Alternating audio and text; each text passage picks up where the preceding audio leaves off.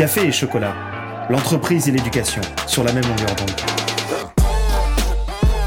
Bonjour à toutes et à tous, quel plaisir de vous retrouver pour ce premier Café et chocolat de l'année 2023, coproduit par Radio KPMG et Rêve FM, la radio étudiante de l'ESSEC. Au micro, Virgile Legendre, chroniqueur auditeur et membre de Rêve FM. Au nom de toute l'équipe de Café et Chocolat, je vous souhaite une très belle année 2023. J'ai l'honneur d'introduire cette nouvelle édition consacrée au handicap en entreprise. Nous irons au cœur d'un sujet qui peut sembler tabou, mais qui touche pourtant près d'un tiers de la population active. Au programme, l'édito de Valérie Klarner, responsable de la mission handicap au sein de KPMG France depuis plus de 10 ans. Valérie nous parlera des enjeux du handicap dans le monde professionnel et scolaire. Puis, nous écouterons Jean-Louis Duflou, président de France Parkinson et auteur d'un roman intitulé 51, en témoignage de sa rencontre à 51 ans avec cette célèbre maladie neuromusculaire. Il se livre longuement sur le sujet du handicap qu'il vit au quotidien et répondra pour cela aux questions de Camille Ventelon, membre de Rêve FM. Après cette magnifique interview, Jean-Adrien Chartron nous fera découvrir son coup de cœur culturel sur le 9e art. Vous avez le menu de café et chocolat, c'est parti L'édito.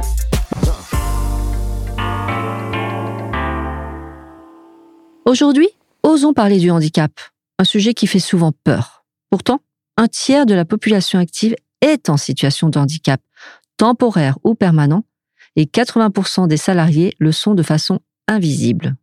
Or, le handicap est un problème de santé, et la santé nous concerne tous. Par peur d'être stigmatisés, voire pénalisés, peu de salariés et d'étudiants déclarent leur handicap, avec un impact négatif sur leur bien-être au travail et leur vie en général. Car oui, déclarer son handicap est salutaire. Depuis une trentaine d'années, plusieurs textes ont posé les fondements de la régulation du handicap en France. Où en sommes-nous aujourd'hui? Le taux moyen d'emploi des personnes en situation de handicap plafonne toujours à 3,5% dans le secteur privé seuls 29% des entreprises respectent le seuil de 6% de personnes handicapées dans leur effectif imposé par la loi handicap de 1987. De même, le taux de chômage des adultes en situation de handicap reste près de deux fois supérieur à celui des actifs. Enfin, selon la dernière enquête de la GFIP, 460 000 personnes en situation de handicap sont au chômage. Se pose alors la question de la formation et du handicap à l'école. Aujourd'hui, la doctrine publique est d'ouvrir toutes les écoles de France aux enfants handicapés, et ce, dès l'école maternelle. Pourtant, 80% des jeunes en situation de handicap n'ont pas le bac. Certes, les dispositifs se sont renforcés ces cinq dernières années dans l'enseignement supérieur, mais un problème persiste, celui de la RQTH, la reconnaissance de la qualité de travail handicapé. Ce statut permet, une fois dans le monde de l'entreprise, de bénéficier d'accompagnements variés, de formations spécifiques, d'aménagement de temps de travail, Cependant, cette reconnaissance est compliquée sur le plan administratif et psychologique. Les étudiants se font les mêmes réflexions que les salariés. Mon handicap est invisible, pourquoi se faire reconnaître? Quel intérêt? Si ce n'est celui de mettre à nu ma vulnérabilité. Or oui, il faut en parler de son handicap, se faire reconnaître, car plus le handicap sera évoqué, plus le sujet sera accepté dans notre société. Chacun sera accueilli pour ses compétences dans le respect de toutes ses différences. KPMG France a signé un accord en 2021 et accompagne depuis 14 ans ses collaborateurs en situation de handicap ainsi que leurs familles proches. Chaque année, nous participons aux événements nationaux sur le handicap tels Tous en scène qui fait le pont entre l'école et l'entreprise, mais aussi Inclusive Day, le salon des entreprises inclusives, et bien sûr le Duo Day. Aujourd'hui, le handicap doit être vu comme un enjeu de santé publique sans angélisme ni cynisme afin qu'ensemble, nous partagions toutes nos différences. L'interview.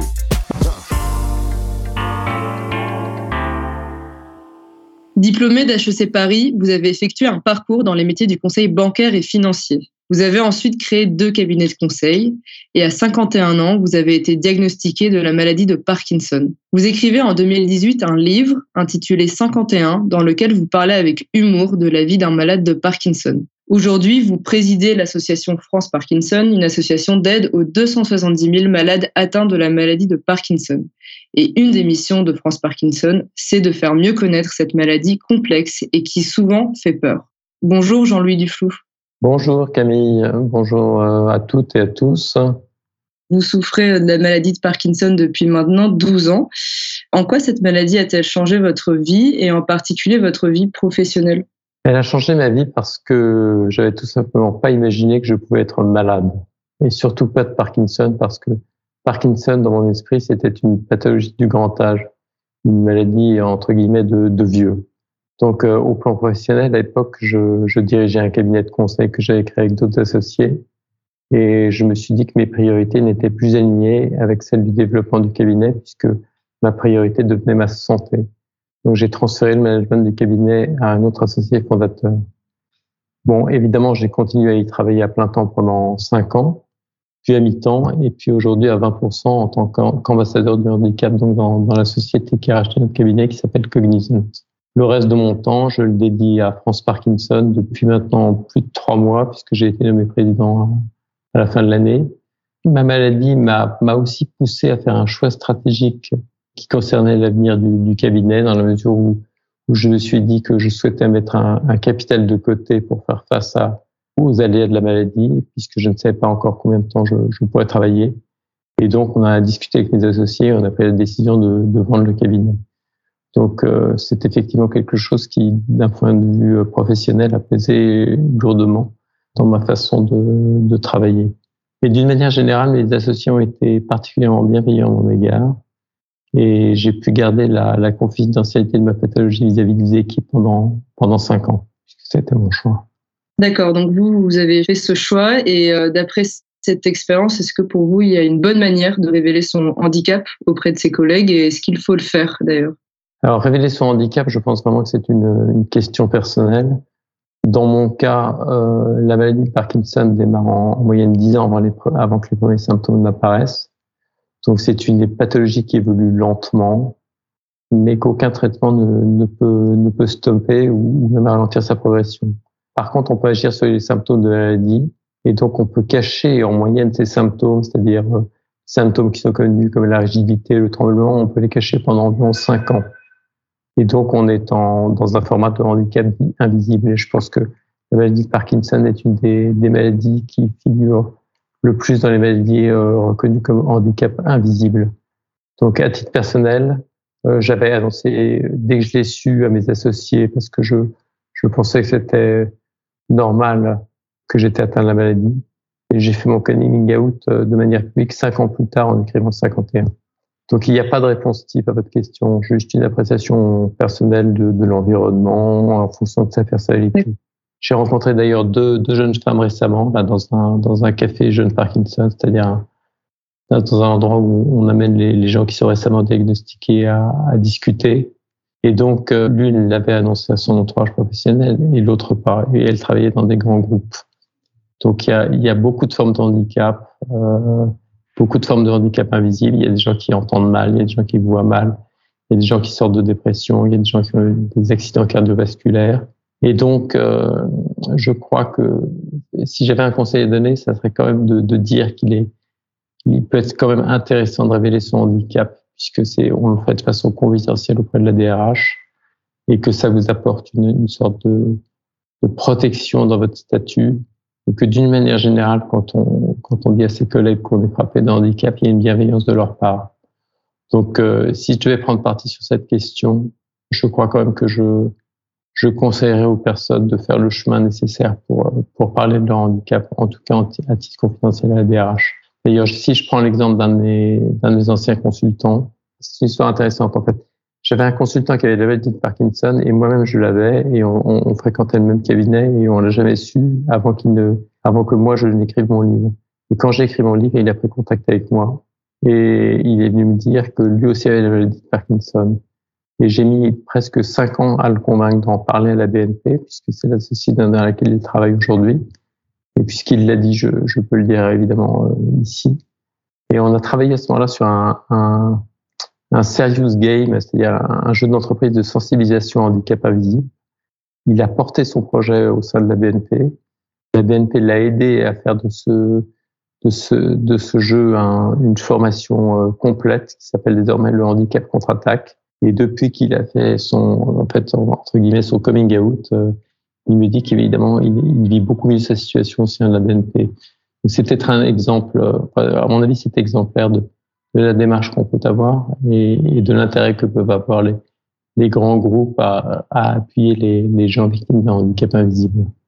Par rapport aux dispositifs qui, qui, existent et qui ont été créés pour favoriser l'insertion euh, dans le monde du travail des personnes en situation de handicap, par exemple, on peut penser aux incitations financières qui sont accordées aux entreprises ou aux ESAT. Est-ce que vous trouvez ces dispositifs efficaces?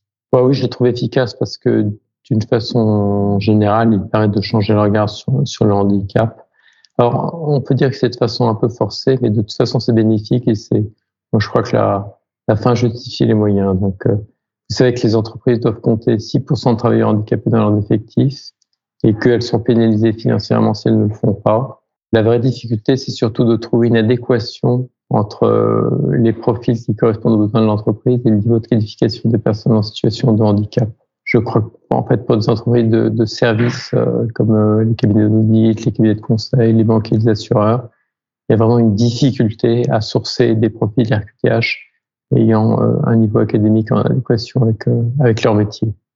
Par exemple, au-delà des, quotas qui sont imposés par la réglementation, selon vous, qu'est-ce qui pourrait inciter une entreprise à employer des personnes handicapées, sachant que de manière générale, l'objectif premier d'une entreprise, c'est d'être rentable? Je comprends pas vraiment l'opposition entre handicap et rentabilité. J'ai en tête l'exemple d'une société de conseil qui n'emploie que des, en tout cas une majorité de collaborateurs qui présentent un, syndrome d'Asperger. J'ai aussi travaillé avec une société de communication qui était dirigée par une personne qui avait une déficience visuelle très lourde. Et je crois que les, les deux, les deux sociétés sont aussi rentables que, que leurs homologues du même secteur. Donc, euh, je vais pas faire d'angélisme. Hein, le handicap n'est pas un, un booster de, de, carrière. Donc, euh, mais si le management d'une société ne voit pas l'intérêt d'embaucher des travailleurs handicapés, à mon avis, il vaut mieux qu'elle ne le fasse pas. Si elle en perçoit le sens, au contraire, elle va le faire de façon naturelle. Et donc, euh, je sais pas, mais vous, en tant qu'étudiante de l'EDSEC, si vous avez à choisir entre une société qui, qui fait une part aux travailleurs handicapés et une société qui ne le fait pas, euh, laquelle choisirez-vous? Donc, euh, oui. On dit qu'il y a une quête de sens dans le travail euh, et donc euh, moi je pense qu'effectivement les, les, entreprises qui aujourd'hui accueillent les travailleurs handicapés de façon naturelle ont une longueur d'avance sur celles qui ne le font pas. Et pour ces entreprises qui accueillent les personnes en situation de handicap, est-ce que vous auriez des conseils pour justement réussir cette inclusion euh, des personnes handicapées? Par exemple, une création de postes de moniteurs ou des formations adaptées? Oui, alors je pense que c'est surtout une question de dialogue avec le travailleur handicapé, de bien comprendre, parce que le handicap est un, c'est tellement varié que que les demandes d'aménagement peuvent être euh, très différentes. Donc je, je pense que c'est surtout surtout créer un, poste spécialisé d'une personne qui va discuter avec les travailleurs handicapés. Et puis d'une manière générale, je pense surtout qu'il faut, euh, enfin, donc vous parlez d'action de formation, c'est vrai que je pense qu'il est important que la problématique du handicap euh, figure dans, dans, dans des formations tout au long de l'année.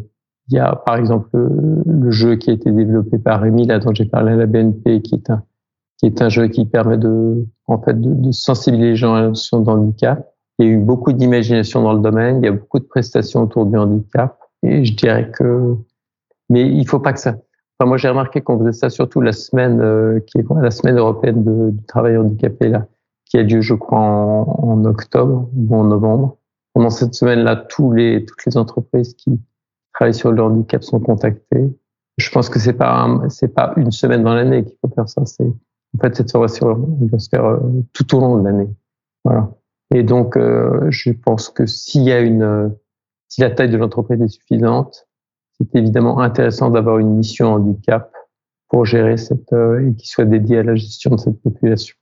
Et euh, pour revenir à l'association euh, France Parkinson que vous présidez, de quelle manière exactement est-ce que votre association permet-elle d'aider les malades?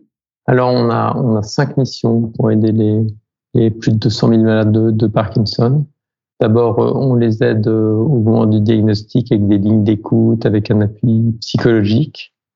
Ensuite, euh, on essaye aussi de, de travailler sur la, la prévention, l'information, l'information, sachant que par exemple sur la prévention, on les met en garde sur les, c'est que les, les, les, la maladie de Parkinson est reconnue comme une maladie professionnelle dans le monde agricole. Donc, euh, on les met en garde sur l'utilisation des pesticides, sur l'utilisation des, des, solvants. Et puis, c'est une maladie, comme je l'ai dit, qui qui, qui n'est pas très bien connue.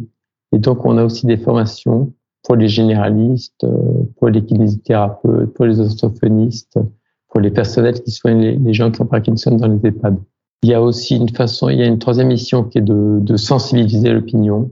Donc, en essayant de la faire changer de regard sur, sur cette maladie, puisqu'en règle générale, euh, pour les gens, la, la maladie de Parkinson, c'est une vieille personne qui tremble. Pour sensibiliser l'opinion, on réalise des campagnes de publicité auprès du grand public. On a fait des articles dans la presse. La quatrième mission, c'est de mobiliser l'opinion, notamment quand il y a des ruptures d'approvisionnement de médicaments, quand il y, a des, il y a des décisions qui sont prises et qui vont à l'encontre euh, de l'intérêt des, des gens qui sont atteints de cette pathologie. Et puis la dernière mission qui me paraît essentielle, c'est le financement de la recherche travers d'un comité scientifique qui, chaque année, euh, choisit un certain nombre de projets à laquelle on, auxquels on apporte euh, notre soutien. J'avais une question un peu plus personnelle parce que j'ai moi-même effectué un stage dans le milieu du handicap, donc dans un ESAT plus précisément. Et à cette occasion, j'ai parlé avec euh, de nombreux professionnels de santé qui m'ont fait part de leur scepticisme vis-à-vis d'un impératif d'inclusion au travail. Ils pensaient notamment que les instituts spécialisés sont euh, mieux adaptés parfois que l'univers euh, professionnel qui peut être trop difficile pour les personnes en situation de handicap. Et euh, je voulais avoir votre avis. Est-ce que vous pensez qu'il y a parfois un dictat de l'inclusion des personnes en situation de handicap dans le milieu ordinaire? C'est une question qui est, que je trouve difficile en fait il y a certainement un dictat réglementaire, mais je, reviendrai sur ce que je disais tout à l'heure, c'est-à-dire que si une société n'accueille pas naturellement les gens en situation de handicap, c'est pas la peine qu'elle le fasse. Et si on prend, vous connaissez les cafés joyeux, j'imagine, Alors non, je ne connaissais pas euh, avant de faire l'interview. En fait, ces, ces cafés joyeux, on, on, utilise des personnes qui sont en, situation de, handicap, on les fait travailler. Et pour les faire travailler, ils sont suivis et encadrés mais on s'aperçoit que ça marche très bien. Je dirais que dire que il faudra des structures spécialisées pour les personnes handicapées, c'est méconnaître en fait le problème du handicap parce que une personne sur deux va connaître une situation de handicap temporaire ou durable dans sa carrière. Une personne sur deux. Donc, s'il faut créer des institutions spécialisées pour 50% de la population active, ça, à mon avis, ça sera problématique. Et donc, euh, cette notion de handicap, elle est mal appréhendée. Par exemple, le handicap, il est, il est symbolisé par une, une chaise roulante ou un fauteuil roulant. Or, il y a 10% de personnes qui ont un handicap moteur. Sur ces 10% de personnes qui ont un handicap moteur, il y a une sur, sur 10 qui se déplace en chaise roulante. Sur 10 personnes qui ont un handicap visuel, il y en a une sur 10 qui est aveugle. Et donc, le handicap, on est vu de façon aujourd'hui très réductrice et très caricaturale. Alors, je suis d'accord, il y a une forme de diktat. Et ce diktat, il est bénéfique parce qu'il il oblige les entreprises à se poser les bonnes questions. Donc, euh, à mon avis, c'est pas un diktat, mais c'est du volontarisme. Donc, pour vous, c'est bénéfique pour euh, la majorité C'est bénéfique, oui. Je, je, je suis sûr que c'est bénéfique.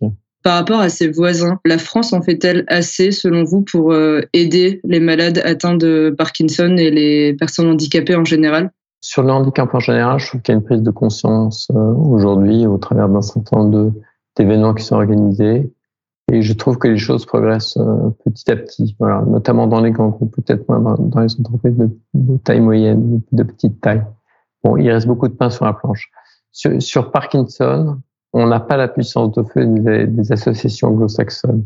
Donc, par exemple, Parkinson UK a 250 salariés, là où on en a 18. Donc, j'ai l'intuition qu'il y, qu y, a une sorte de, de culture anglo-saxonne du soutien aux entreprises pour des grandes causes le revers de la bétail, c'est que les systèmes de soutien social euh, public sont beaucoup moins généreux qu'en France. Donc en fait, j'ai l'impression que l'entreprise compense que l'État ne fait pas. Ce n'est pas le cas en France. Mais j'ai pas assez d'éléments factuels pour, pour étayer mon sentiment. En France, euh, Parkinson est vu comme une maladie honteuse euh, d'une certaine façon. Donc les gens qui sont jeunes et diagnostiqués avec cette maladie la cachent longtemps il faut quand même savoir que dans certains couples, la personne qui est atteinte de la maladie de Parkinson peut le cacher à son conjoint pendant plusieurs mois ou plusieurs années. Donc, l'une de mes ambitions de mon action, ça serait de, de trouver comme, euh, comme Michael Fox une sorte de porte-étendard de la maladie en France, de façon à ce que cette maladie ne soit plus vue comme, euh, une maladie honteuse, mais comme euh, une maladie contre laquelle on, peut lutter et combattre. Donc, je, profite de l'occasion qui m'est donnée sur cette antenne pour, faire un appel à candidature. Voilà, si quelqu'un est atteint de la maladie de Parkinson et que c'est une personne qui est effectivement connue du grand public, euh, elle peut téléphoner pour, devenir le porte-étendard de la maladie en France. Cet entretien va toucher à sa fin. Vous diriez pour conclure? D'abord, je vous remercie de m'avoir euh, permis de parler, parler du handicap, puisque c'est un sujet qui m'est venu cher. Euh, moi, je pense qu'il y a quelque chose de très important aujourd'hui, c'est que, d'accord, il y a la réglementation, mais fondamentalement, cette réglementation, elle permet à la personne en situation de handicap de travailler avec l'entreprise pour euh, réconcilier en fait sa personnalité et son activité avec l'entreprise. Et je crois qu'aujourd'hui, les, les, gens qui sont en situation de handicap, il y a encore trop de gens qui ont peur de révéler cette, ce handicap, alors qu'aujourd'hui, les entreprises ont beaucoup maturé par rapport à ce point. Moi, en guise de conclusion, j'aimerais bien dire que, évidemment, les entreprises doivent faire des efforts envers les travailleurs handicapés, mais les handicapés doivent aussi faire un effort par rapport à la situation pour qu'elle puisse être bien gérée. Et donc, euh, ils se réconcilieront avec leur entreprise et ils se réconcilieront avec eux-mêmes. C'est ma conclusion, c'est ça. Oublions la réglementation et prenons la, la réconciliation. Merci beaucoup d'avoir accepté notre invitation radiophonique. On espère que cet entretien aura contribué à son échelle à faire avancer un petit peu la cause du handicap en France. Un grand merci à vous, Jean-Louis Duflou. Notre coup de cœur culturel.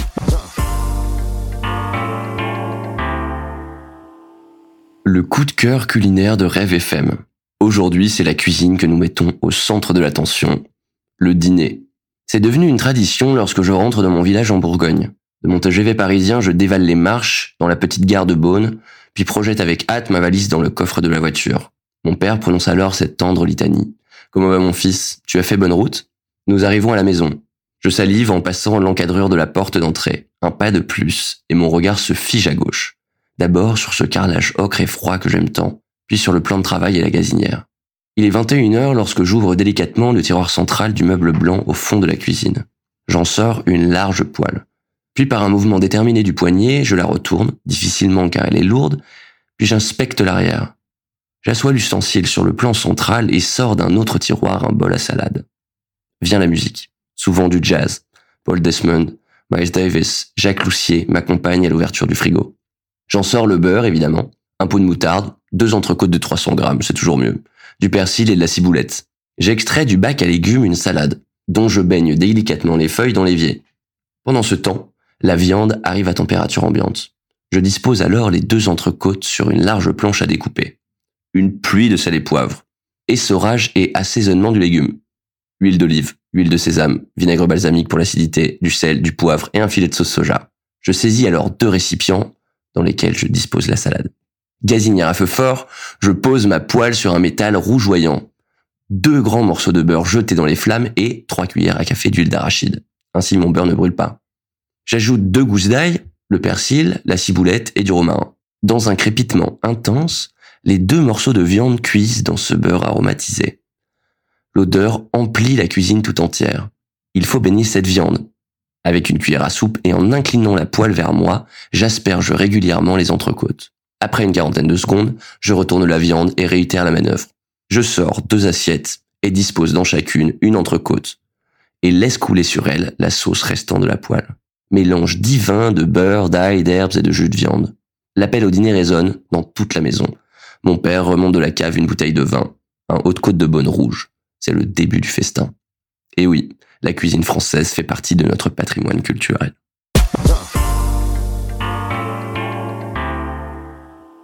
Merci d'avoir écouté cette 16e édition de Café Chocolat sur un sujet d'importance au sein des entreprises et de la société au sens large, la place du handicap. Un grand merci à Jean-Louis Duflou pour son témoignage très émouvant, ainsi qu'à Valérie Klarner pour son édito instructif. Au plaisir de vous retrouver le mois prochain sur nos ondes pour une prochaine édition de Café et Chocolat. Café et Chocolat, une émission de Radio KPMG et de Rêve FM.